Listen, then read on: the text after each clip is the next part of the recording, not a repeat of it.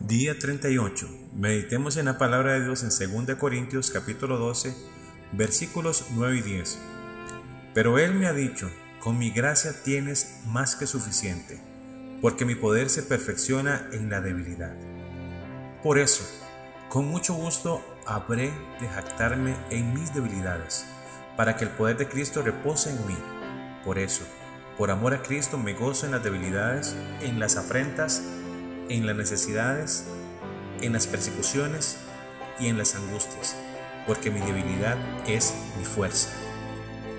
Medite y recuerde, la gracia suficiente de Dios es la única que nos va a ayudar a seguir adelante, aun cuando pasemos el dolor más grande.